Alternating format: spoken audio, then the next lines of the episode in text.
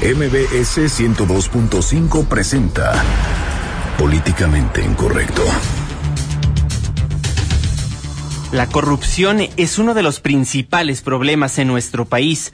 Ha alcanzado los tres órdenes de gobierno. Le doy un dato. El Banco de México y el Banco Mundial coinciden en que está mal, este mal equivale 9% del Producto Interno Bruto. Más de 600 mil ciudadanos se han unido para que el Senado acepte la iniciativa Ley 3 de 3 con la que se busca que gobiernos sean más honestos. ¿Es mucho pedir? Nos enlazaremos con Óscar Palacios para que nos dé a conocer la cuenta de la entrega del segundo paquete que respalda la iniciativa ciudadana 3 de 3. Platicaremos con el maestro Sergio Guacuja, el coordinador del Comité Anticorrupción de la Barra Mexicana del Colegio de Abogados de México. También estará con nosotros la senadora Marcela Torres Peinbert, secretaria de la Comisión Anticorrupción y Participación Ciudadana. En Twitter con el hashtag políticamente incorrecto y en mi cuenta personal arroba Juanma Pregunta estaremos al pendiente de todos sus comentarios. Y en estos momentos lanzamos la pregunta de esta noche. ¿Cree que sirva de algo la ley 3 de 3? Y en exclusiva, Fernando Canek nos presenta un comercial que le fue bateado por autoridades capitalinas promocionando el programa Más por Coche. Bienvenidos, esto es Políticamente Incorrecto.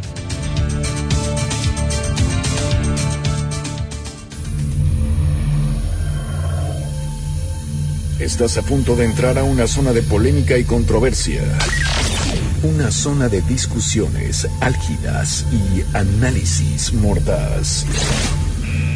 Estás entrando al terreno de políticamente incorrecto. Entra bajo tu propio riesgo.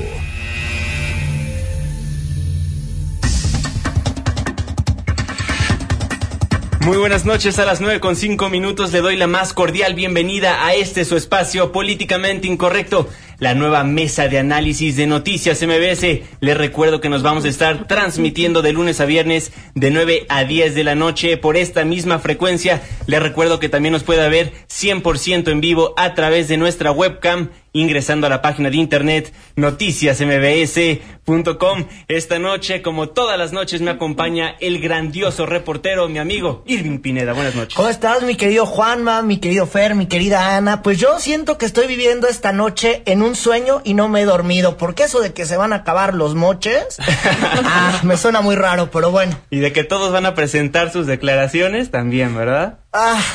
Bueno, ya no voy a decir nada de esas declaraciones. Ana Ramírez, muy buenas noches. Buenas noches, Juanma. Buenas noches a todos los que nos están escuchando.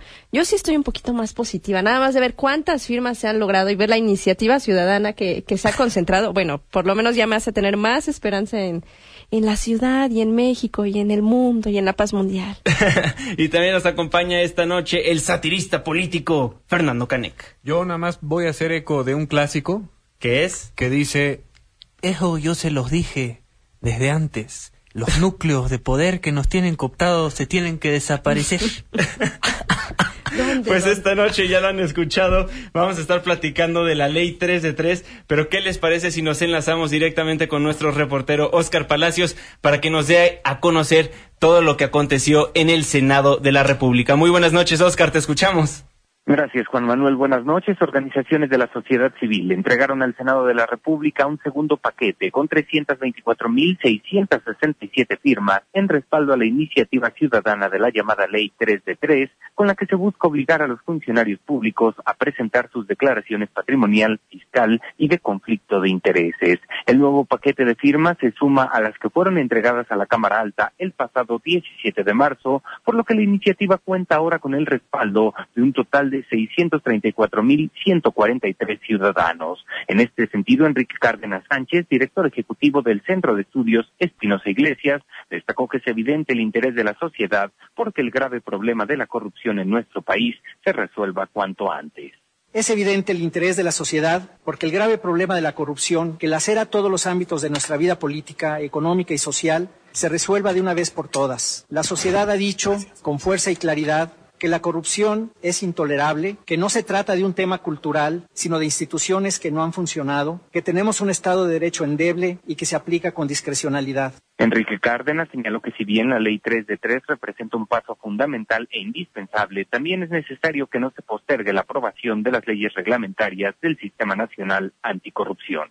Sabemos que no será fácil y que los resultados solo serán perceptibles en el mediano plazo, pero ya no podemos retrasar más estas decisiones. Como legisladores, no pueden postergarlo, brindarle a la ciudadanía soluciones mediocres, que realicen cambios para que nada cambie, que dentro de la complejidad de la legislación que se requiere hacer consistente para instituir un eficaz sistema nacional de corrupción, se escondan rendijas, se dejen agujeros, para que se diluya la fuerza que requiere el sistema. Por su parte, el presidente de la mesa directiva del Senado, Roberto Gil Suárez, reconoció que la entrega del nuevo paquete de firmas representa un recordatorio sobre la importancia de construir el sistema anticorrupción como una prioridad. Es el reporte. Buenas noches. Muy buenas noches, Oscar. Muchas gracias por la información.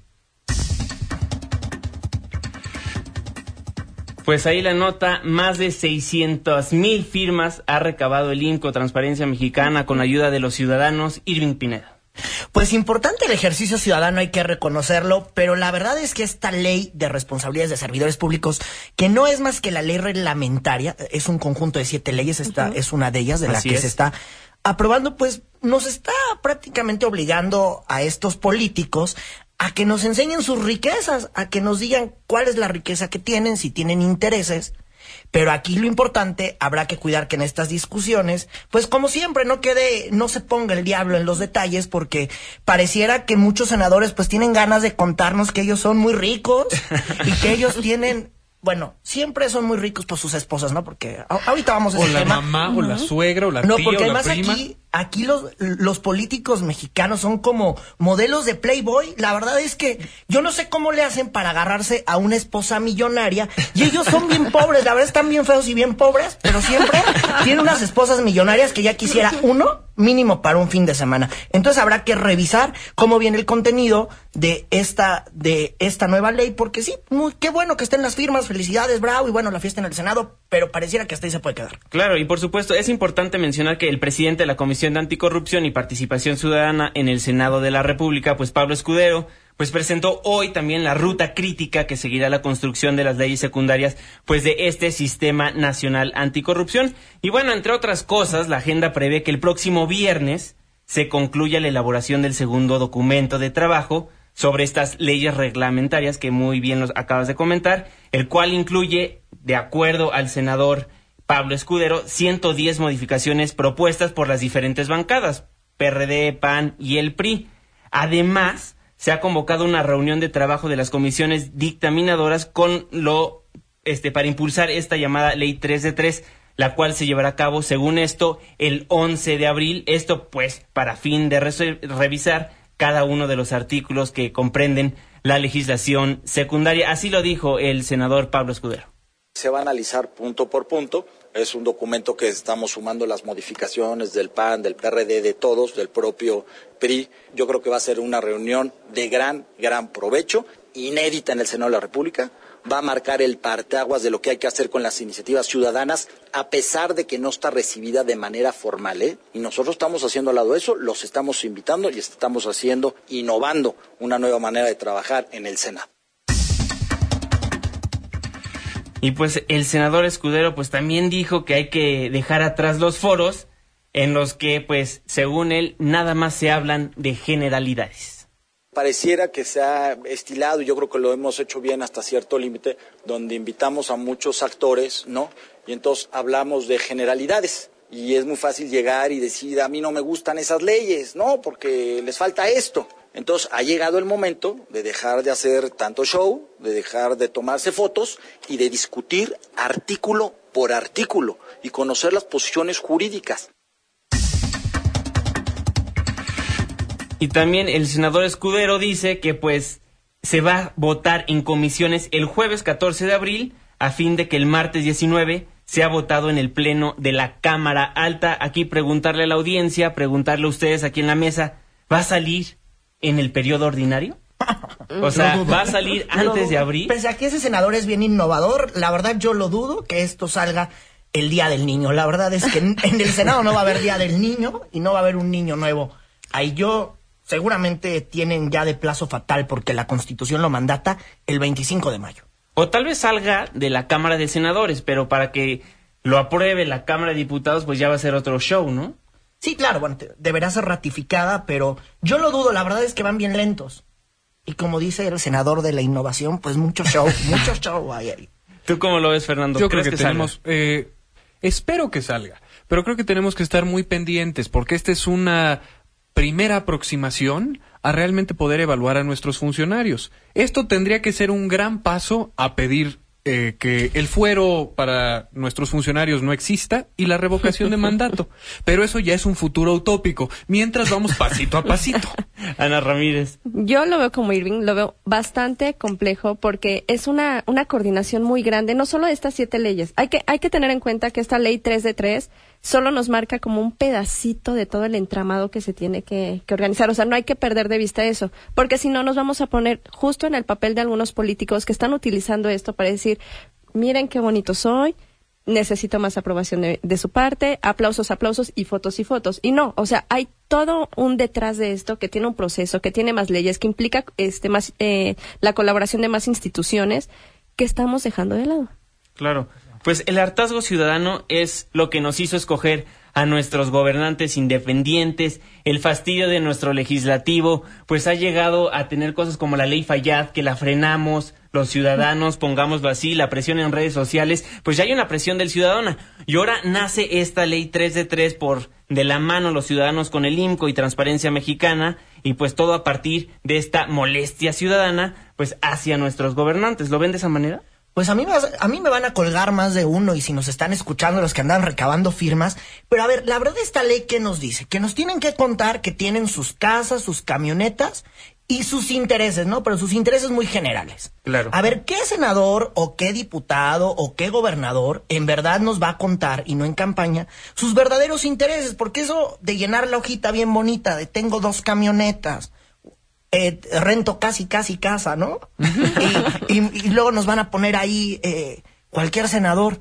No, bueno, nada más mi hermano tiene un negocio de encuestas, ¿no? sí. Un negocio de encuestas, pero no nos va a decir que esas son las encuestas para que lo quieran postular. Claro. Entonces, en tanto no nos cuenten eso y no haya en verdad un órgano que castigue en verdad, porque en la ley general no nos está dando ni los comos, nada más van a estar castigados.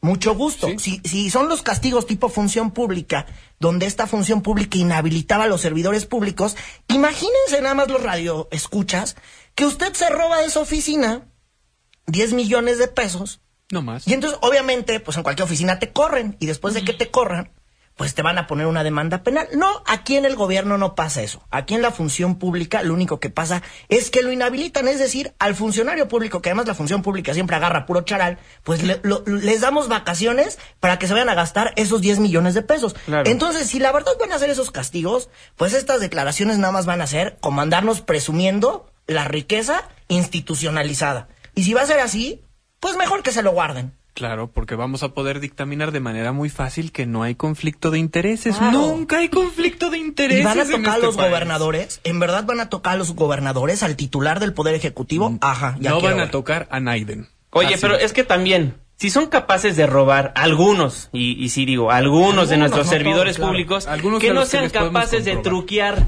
su declaración Claro. fiscal, ¿no? O de interés, la que sea. Bueno, tenemos también a los que dicen que roban poquito, que roban menos que, que otros. Ahí te va.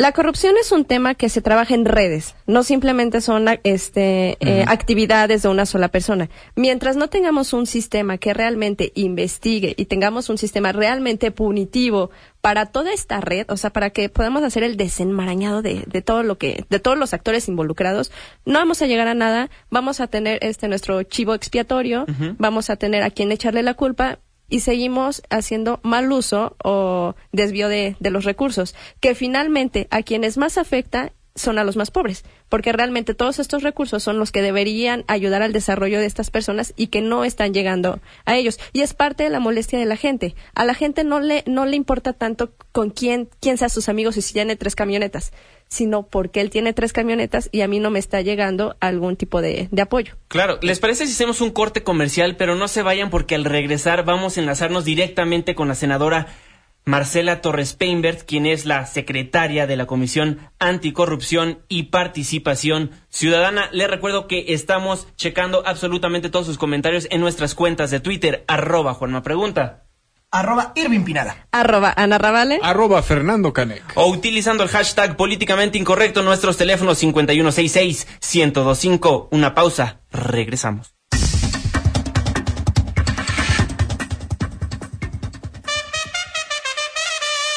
Vamos a poner un amparo a España y regresamos a Políticamente Incorrecto.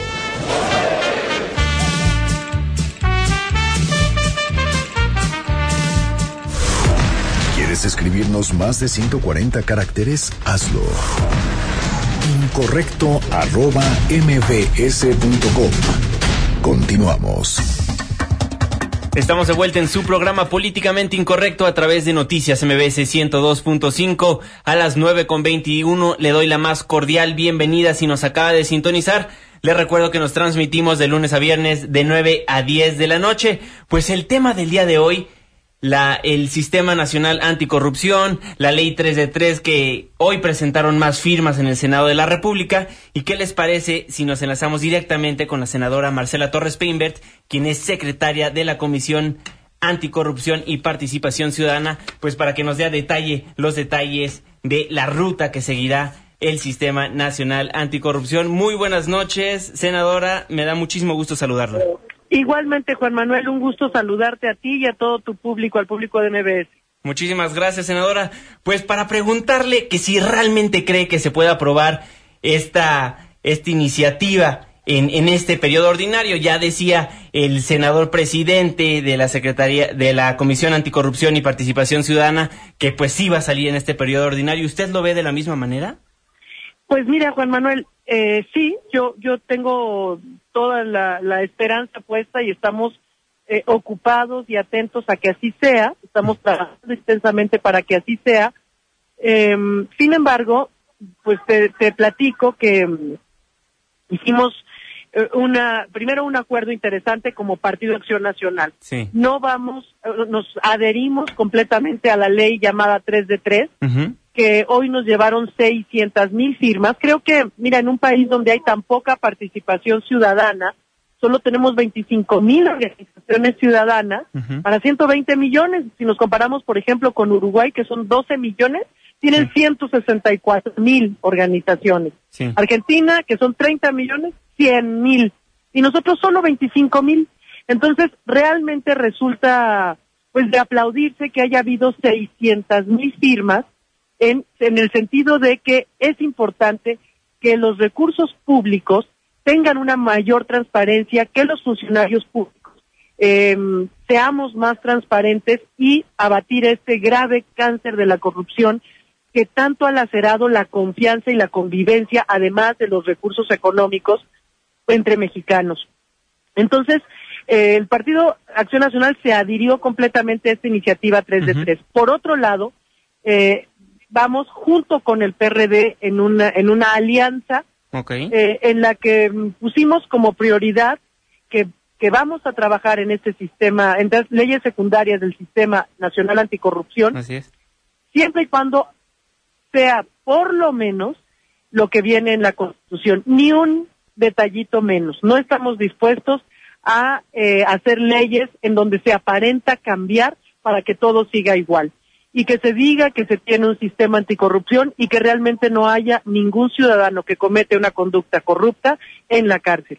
Claro, Entonces, esa es, esa es nuestra prioridad. Desde luego estamos enfocados en el trabajo. Eh, hicimos una mesa de trabajo con la sociedad civil, con el PRD, con el PT y ahora con el, y con el PAN.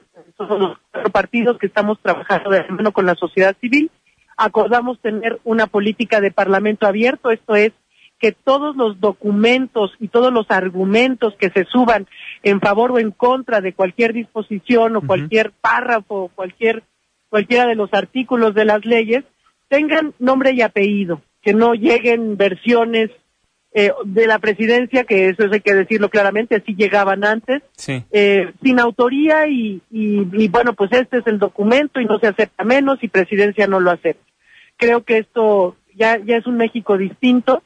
Eh, tenemos ya, eh, pues la, la, la, como Senado y todas las, las comisiones que están involucradas en la aprobación de, esta- o la aprobación o no, en la discusión de este sistema anticorrupción, eh, la convicción de que tenemos que tener todos los documentos subidos en Internet a la vista de todos los ciudadanos mexicanos, con nombre y apellido, eh, tanto los argumentos como los contraargumentos, para que todo el mundo le quede muy claro quién dice qué, quién apoya, quién defiende, quién quiere achicar y quién quiere agrandar eh, este sistema nacional anticorrupción y garantizar eh, pues la transparencia, Sí. la integridad de los funcionarios públicos y que los ciudadanos puedan enterarse con mucha mayor facilidad de en qué y cómo se están gastando los eh, recursos públicos. Senadora, recuerdo al presidente de su partido, del PAN, a Ricardo Anaya, que, que decía que se le quitó lo sustantivo al Sistema Nacional Anticorrupción.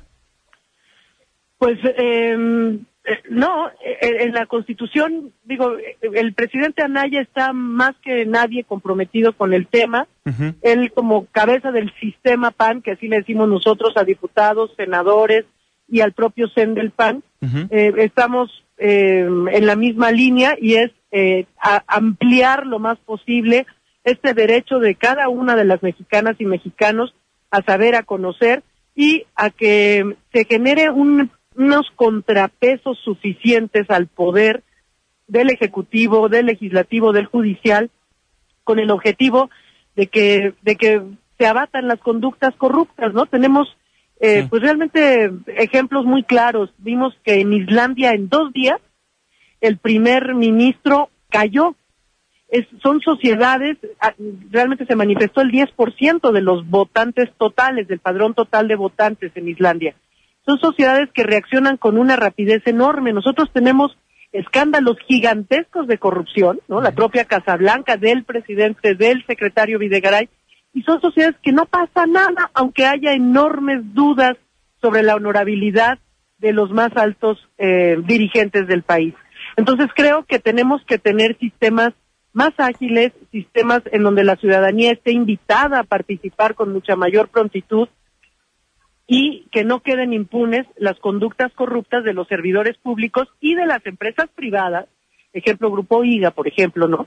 Que hay que saber eh, qué, qué- dónde estaba el conflicto de interés, qué ganaba dándole una casa, por ejemplo, ¿no? Es un ejemplo que tenemos todos y por eso lo pongo. Hay cientos en todos los estados y en la República y creo que para eso va el Sistema Nacional Anticorrupción. Senadora, los, sa- los saluda Irving Pineda. Eh, oiga, me surgen dos preguntas. Por ejemplo, si este sueño se llega a cumplir, vamos a poder castigar a todos aquellos pues que alguna vez gobernaron, no sé, por ejemplo, recuerdo el caso de Sonora, el caso de Guerrero, pues que sí se les acusa de que se despacharon con la cuchara mayor y hoy por hoy andan ellos bien campantes, ¿no? Eh, comiendo en restaurantes de Polanco o andan en la Unión Americana. Y también aquí me surge un punto nuevo. Eh, va, vamos a obligar a los titulares del Poder Ejecutivo a que en verdad hagan eh, buenas declaraciones y sobre todo, ¿quién los va a castigar? Sí, eh, mira, te contesto. La ley no es retroactiva, ¿no? La ley es eh, del momento en que se expide hacia adelante. Em, no, no, no se puede comprometer a, a más, pues, ¿no? ¿no? No podemos ir hacia atrás, eso no lo permite nuestra Constitución. Segundo, eh, la idea del Sistema Nacional Anticorrupción, bueno, pues es por un lado la prevención de los actos corruptos, por otro lado, el que haya una fiscalía fuerte, autónoma, con peritos, con policía, con recursos de investigación, independiente al Poder Ejecutivo, ¿no? Ahora tenemos eh, que quien persigue la corrupción dentro de los estados y a nivel federal, pues es nombrado por el propio presidente o por los gobernadores. Entonces, ellos le responden al jefe, no le responden a la ciudadanía. Por eso, en este diseño del Sistema Nacional Anticorrupción, estamos promoviendo la participación ciudadana amplia que sea eh, realmente mm, no solo una opinión de los ciudadanos, sino que sea vinculante. Esto quiere decir que la opinión que emita este Consejo Ciudadano sea suficiente para que se actúe eh, en la investigación y en, la, en, la, en el castigo, ya sea administrativo o penal, de cualquier acto corrupto. Lo que también estamos haciendo es la descripción de eh, los, los actos de corrupción, qué es el conflicto de interés, cuándo se incurre en un conflicto de interés, cuándo se incurre en peculado, cuándo lo estamos describiendo y también estamos describiendo la conducta ideal o lo que sí se espera de cualquier servidor público. Otra contraparte importante es también tener la posibilidad de castigar a las empresas que licitan con recursos públicos, porque la corrupción se hace de dos partes, ¿no? El funcionario público y la empresa, por otro lado, que con tal de llevarse esa obra pública, con tal de tener esa compra por parte de, del gobierno estatal o del gobierno federal, entonces da un moche a alguno de los funcionarios. Entonces ahí habría que castigar doble al funcionario público y también al empresario. ¿Cómo darle autonomía a ese fiscal para que no estemos repitiendo pues un caso como el fiscal eh, Santiago Nieto, que lo habían puesto y estaba en la, en la FEPADE. A ver, ¿cómo le van a dar esa autonomía al fiscal? Porque aquí se oye súper bien la Fiscalía General de la República y de ahí tiene un departamento y tiene a su fiscal. ¿Cómo le van a dar la autonomía para que no lo partidicen como habitualmente luego les gusta hacer? Sí, bueno, eh, lo que estamos acordando en esta mesa plural junto con el PRD y junto con eh, organizaciones ciudadanas, donde hay organizaciones eh, bueno, pues las que hicieron la ley 3 de 3 y otras muchas más, es que vamos por eh, seis leyes. Y una de las leyes es la ley de la Fiscalía General. Em, la idea es poder eh, dotar de autonomía a la propia Fiscalía.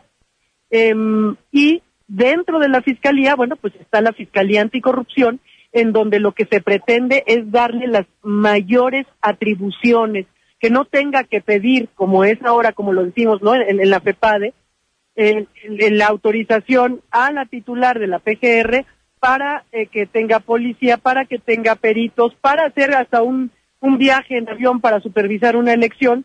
Ah, eh, ya con esta experiencia lo que estamos tratando es de darle muchas mayor facultades y autonomía y que pueda actuar con prontitud y que se rompa la hermana gemela, digamos, de la corrupción, que es la impunidad, que creo que es eh, pues eh, uno de los principales problemas que hemos tenido. No hay esta ley de la estufa caliente. Siempre es que siempre que metes la mano a la estufa te quemas.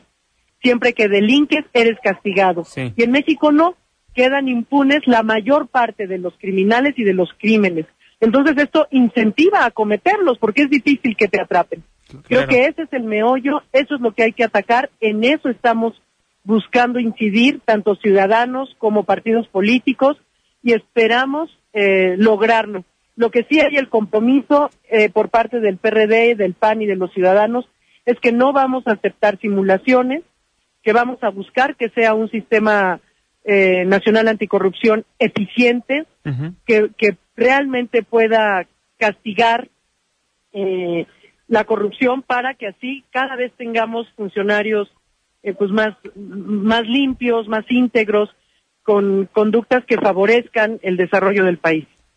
Senadora Marcela Torres Peinbert, secretaria de la Comisión Anticorrupción y Participación Ciudadana, antes de despedirla, sí me gustaría reiterarle nuevamente, tengo entendido, ya nos ha explicado que son diferentes leyes las que abarcan el Sistema Nacional Anticorrupción. Son la Ley General de Responsabilidades, la Ley de la Fiscalía que nos acaba de comentar, que regulará la parte punitiva, la que regulará al, a la hoy Secretaría de la Función Pública, la del nuevo Tribunal Administrativo y el nuevo procedimiento para sancionar, etcétera, entre muchísimas otras leyes. Se me hace complicado o no logro entender que esto vaya a pasar en este periodo ordinario. ¿Ya está todo listo? Pues realmente yo eh, eh, no, no te contestar que estamos listos para trabajar las horas que sean necesarias, mañana, tarde y noche, para lograr un buen sistema. Como tú y todos los mexicanos saben, en el, Senado trabajamos debatiendo, convenciendo y finalmente votando. Me da mucha esperanza, y te lo digo así, eh, el que tengamos un bloque blindado entre PRD, PT y PAN, porque en las tres comisiones, de esta forma, eh, seríamos o mayoría o quedaríamos parejos en la comisión de la que yo soy secretaria, que es la Comisión eh, de Participación Ciudadana y Anticorrupción. Si vamos en el mismo sentido, PRD, PT y PAN, eh, quedamos, digamos, empatados con el PRI verde. Claro. Entonces, eso es una muy buena noticia. En las otras dos podríamos ser mayoría. Entonces, creo que, que es el momento, creo que podemos cambiar eh, al propio Estado mexicano, que creo que en su origen, en su fundación, pues se hizo en base a corrupción, a repartirse pedazos de país para tener tranquilos a los diferentes sectores, comprarlos, digamos. Sí. Y podemos con este sistema eh, lograr cambiar estas bases y, y hacer tener un país eh, pues con mucha mayor confianza entre sus ciudadanos, con, con mucha más integridad entre sus funcionarios públicos y entre el grupo empresarial que necesariamente interactúan co- eh, eh, con eh, los gobiernos. Pues, senadora Marcela Torres Peinbert, secretaria de la Comisión Anticorrupción y Participación Ciudadana, muchísimas gracias por tomarnos la comunicación. Ya veo aquí en la página 3 de 3 que usted ya presentó sus declaraciones. Sí, así es. Eh, ya, ya las presenté hace mucho. Sí, sí. Y, y bueno, pues le agradezco muchísimo a tu noticiero y Juan y a, y a MBS el interés. Eh, estamos en la mayor disposición de platicarles y de informarles cómo vamos avanzando y esperemos por el bien de todos los ciudadanos lograr tener un sistema eh, pues robusto, sólido, autónomo que realmente pueda abatir este inmenso cáncer. Ustedes como medio de comunicación responsable pues son una pieza clave en que esto se logre con la presión, con la información eh, que ustedes pueden hacer. Entonces que agradezco enormemente la entrevista. Senadora, muchísimas gracias por estar en Políticamente Gracias, Incorrecto. Juan. Gracias, muchas gracias y gracias a Políticamente Incorrecto. Muchísimas gracias, senadora. Pues ahí, ahí lo que esta senadora, secretaria de la Comisión Anticorrupción y Participación Ciudadana, pues no dejó muy en claro si va a salir en este periodo ordinario, más bien como que nos dio la vuelta y sí dice que van a trabajar duro, que le creo, pero no creo que salga. Oye, porque además en tanta lluvia de propuestas hay un buen, por ejemplo, los priistas quieren que la Auditoría Superior de la Federación le quieren dar facultades para que ellos castiguen a quien ande cobrando moches y bueno, pues ande despachándose con la cuchara mayor. Después los panistas, como ya eh, nos lo comentaba la senadora, quieren que sea parte de sea un fiscal que pertenezca a la propia Fiscalía Gener- General de la República, que ahora sí va a funcionar en el 2018, y los perredistas quieren que sea el Poder Judicial de la Federación. Entonces, ahí las propuestas y todas pues están empantanadas. El problema es la gran incredulidad que tenemos los ciudadanos ya sobre nuestros gobernantes y las leyes que ellos estén generando, porque anticipamos que de alguna manera va a haber algún pequeño resquicio por el cual se van a poder colar a la hora de los trancazos y que los partidos políticos van a cerrar filas para proteger a sus militantes cuando estén acusados de algún tipo de corruptela. Y ese es el problema de los tiempos que nos estaba marcando la senadora. Dijo que tenía la esperanza y que iban a trabajar y noche. Pero entonces, ver si realmente va a quedar correctamente todas estas leyes o si justamente nos van a quedar estos pequeños resquicios por donde se van a, a salir. Y me viene otra pregunta. O sea, ¿estas leyes federales van a ser suficientes o van a tener que haber reformas estatales? Y las instituciones estatales también van, van a tener los procedimientos o las intenciones de seguir buscando atacar a la corrupción? Claro, ¿qué te parece si se lo preguntamos al maestro Sergio Guacuja, quien es coordinador del Comité Anticorrupción de la Barra Mexicana del Colegio de Abogados de México y parte del grupo de expertos eh, participantes en la ley 3 de 3 después de este corte comercial? Estás en Políticamente Incorrecto. Una pausa, regresamos.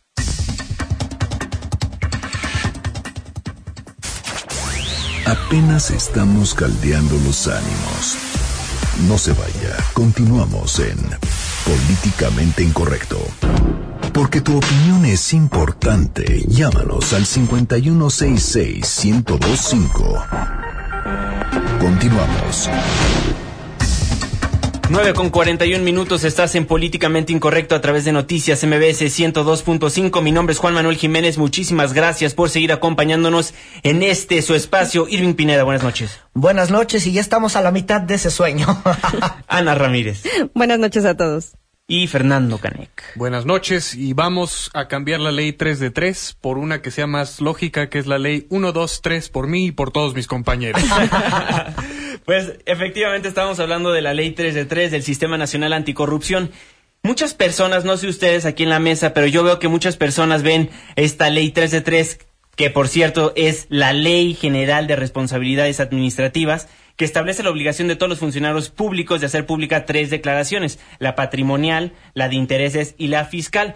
Pero también esta ley define las reglas claras de conducta para los servidores públicos y actores privados, así como para sancionar a las personas que bueno, sean corruptas. Y tengo el gusto de tener en la línea telefónica al maestro Sergio Guacuja, coordinador del Comité Anticorrupción de la Barra Mexicana del Colegio de Abogados de México y también parte del grupo de expertos que participaron en la Ley 3 de 3. Maestro Guacuja, Sergio, muy buenas noches, ¿cómo estás? Juan Manuel, ¿cómo estás? Muy buenas noches. Fernando, Ana, Irving, muchas gracias por recibirme en su programa políticamente incorrecto y saludo también con todo afecto a su auditorio. Pues muchísimas gracias, Sergio. Pues para aquí, para que nos platiques un poquito, en resumen, cómo ve usted, cómo ves tú el Sistema Nacional Anticorrupción y posteriormente para platicar de esta ley 3 de 3. Eh, Juan Manuel, muchas gracias. Mira, déjame decirte que el Sistema Nacional Anticorrupción, producto de la reforma constitucional del mes de mayo de 2015, descansa fundamentalmente sobre los siguientes ejes. Uno, fortalecer instituciones. ¿Cuáles?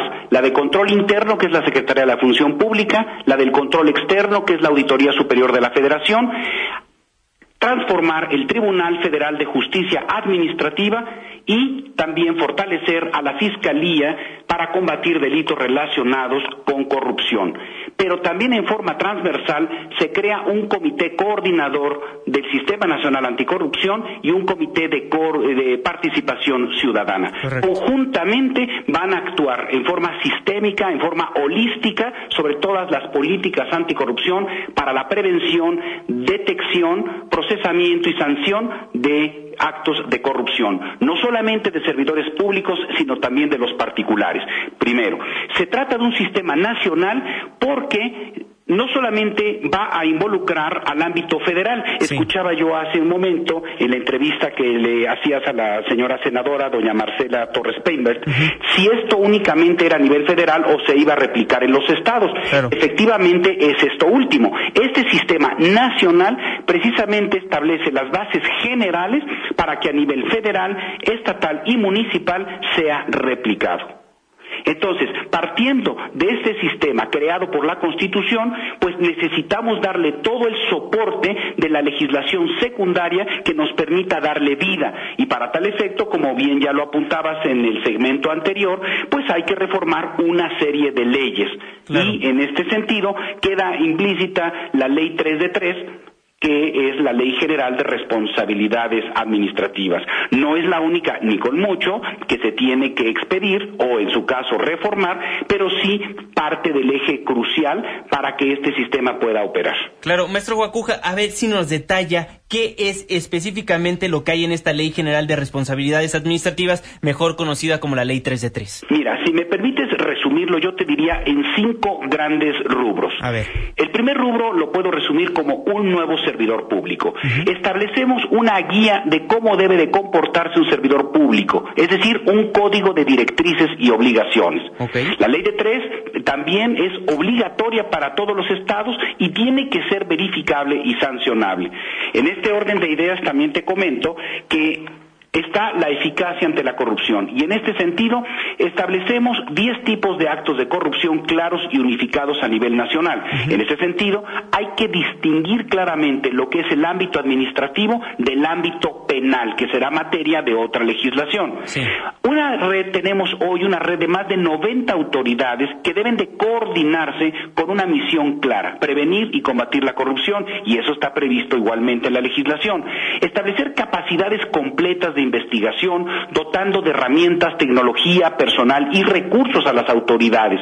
Y también establecer un sistema de pesos y contrapesos en los procesos de investigación y sanción. También corresponsabilizar a la sociedad. Es decir, también establece esta legislación principios de integridad de las empresas que delimiten sus responsabilidades y en su caso se les pueda sancionar administrativamente por los actos que puedan significar corrupción. De la misma manera, también establece una nueva cultura de la denuncia. Hay que establecer una plataforma de denuncia sencilla e independiente de los entes vigilados. Vamos a buscar que no haya más héroes en la denuncia, sino que haya protección para denunciantes y testigos, que haya una vigilancia mutua entre los servidores públicos que estarían en todo caso obligados a denunciar la corrupción. Se establecerían incentivos a la cooperación y en su caso, bien normado, recompensas por denunciar. Y también la autodenuncia con incentivos para limitar y en su caso mitigar una responsabilidad. Y señalar finalmente sanciones que sean verdaderamente útiles, sanciones severas para servidores públicos, una verdadera lista negra de corruptos y que quede claramente que el corrupto lo pierde todo. Hay una prioridad en la recuperación y en su uso. Escuchaba yo en el segmento anterior que hablaban ustedes de que la corrupción debe de perseguirse por redes, más que sancionar a una persona en particular, que muchas veces es el eslabón más débil en esta cadena, hay que ir por las redes. Si quieres encontrar corrupción, síguele la huella al dinero. Y eso es lo que plantea esta ley 3 de 3. Efectivamente. Comercialmente, si me permites el término, se le conoció como 3 de 3 porque en su origen era precisamente que propugnaba por la presentación de las declaraciones, tanto patrimoniales, fiscales y la de conflicto de interés. Pero esta ley va mucho más allá de esto. Es un uno entre muchísimos otros planteamientos que se están haciendo. Por supuesto que esta es una ley que pretende, y eso se puede leer claramente en su exposición de motivos, incorporar las mejores prácticas internacionales. Es decir, tenemos que romper paradigmas de lo que hoy tenemos. Si, como ustedes igualmente criticaban, y creo que con justa razón, de que las leyes que hasta hoy tenemos han sido ineficientes, ineficaces para poder combatir este cáncer que lacera nuestra sociedad, es porque tenemos que buscar nuevas alternativas que verdaderamente den una respuesta cabal a una sociedad urgente, urgente de un cambio. Eh, Sergio, te saluda Irving Pineda. A ver, es que fíjate en esto que nos estás contando y que es tan, tan interesante. Hay algunos senadores de oposición que dicen que quieren reducir de la lista de sujetos obligados a rendir declaraciones o a presentar declaraciones, pues a las empresas del gobierno mexicano. ¿Cómo lo ves tú si es que termina siendo esto que quitan, pues sí, a quienes dirigen las empresas del gobierno mexicano y donde más de uno, pues dicen que ahí está la lana? Mira, déjame contestarte, Irving, eh, en una palabra muy simple.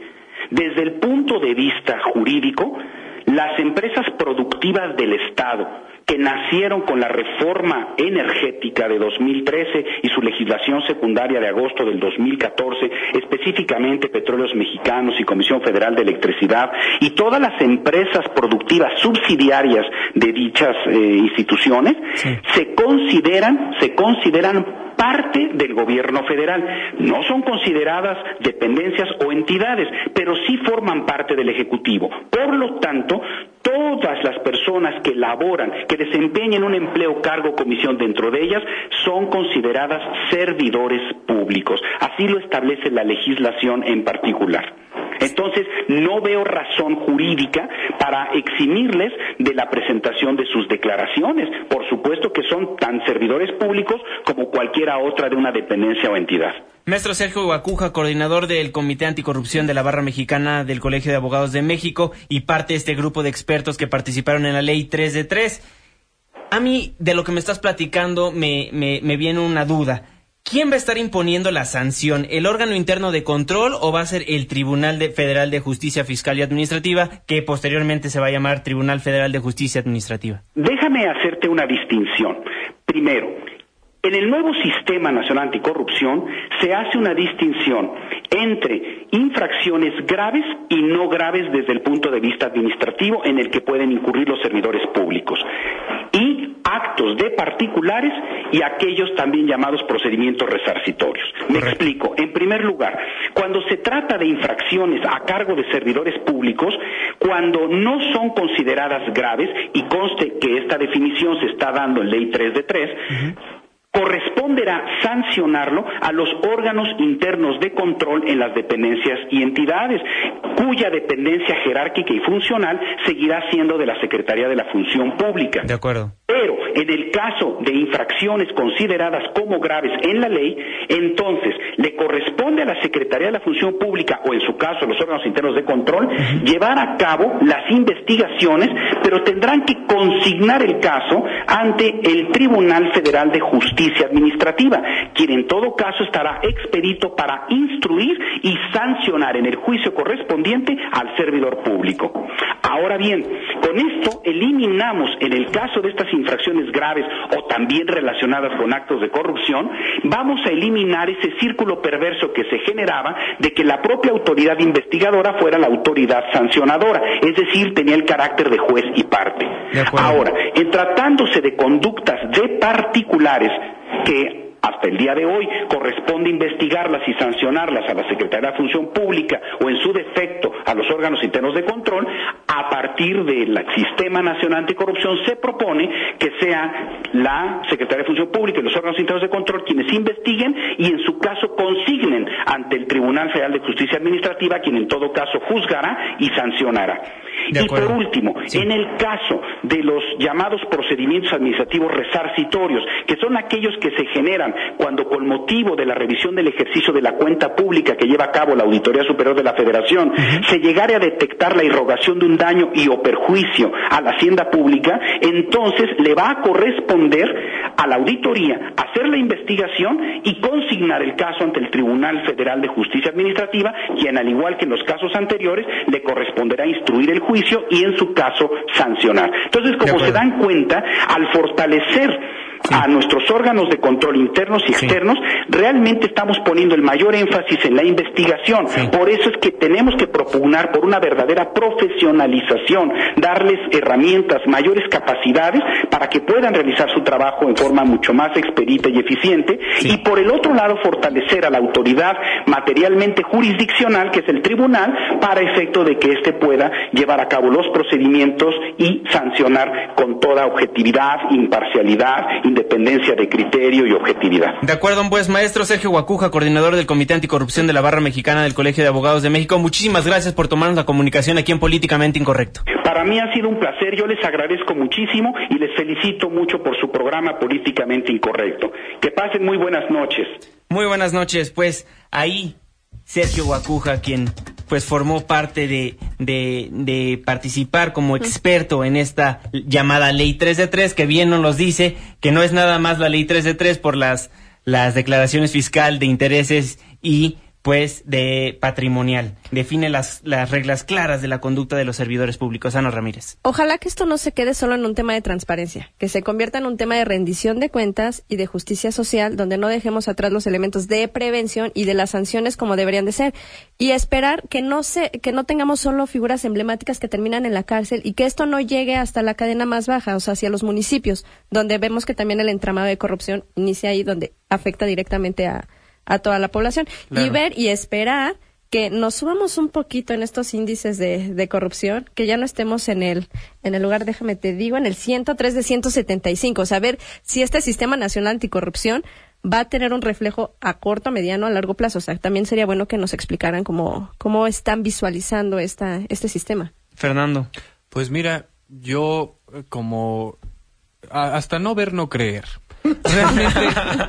la burra no era arisca. La burra no era arisca, la hicieron. Este, creo que represento en este, en esta forma de expresarlo, el sentir de la ciudadanía.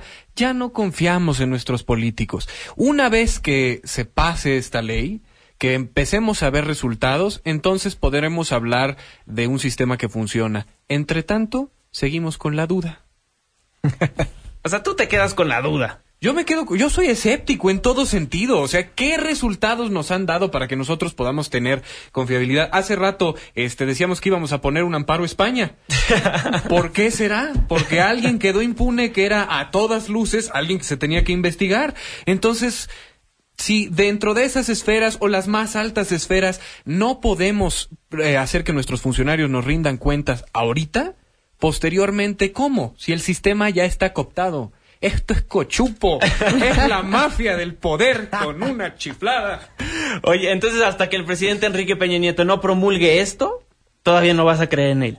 Pues mira, eh, me encantaría que lo hiciera, porque como bien dice el dicho, cuando veas las barbas de tu vecino cortar, pon las tuyas a remojar, y entonces ahí tendremos un sistema en el que yo pueda confiar. Entre tanto, esperamos escépticos. Oigan, pues les agradezco muchísimo por haber estado en Políticamente Incorrecto a través de Noticias MBS 102.5. Les recuerdo que nos transmitimos de lunes a viernes de 9 a 10 de la noche. Si no nos escuchó el día de hoy, por favor, baje nuestros podcasts ingresando a la página de internet noticiasmbs.com. Irving Pineda, muy buenas noches. Buenas noches a todos. Mañana las noticias continúan a las 5 de la mañana con el buen Carlos Reyes. Primer cuadro. Ana Ramírez. Buenas noches a todos, gracias por seguirnos acompañando y los esperamos el día de mañana ya para terminar de muy buena forma toda la semana. Así es, y Fernando Canek. Estemos muy pendientes de la ley 3 de 3 y recordemos todos que hashtag la corrupción la hacemos todos.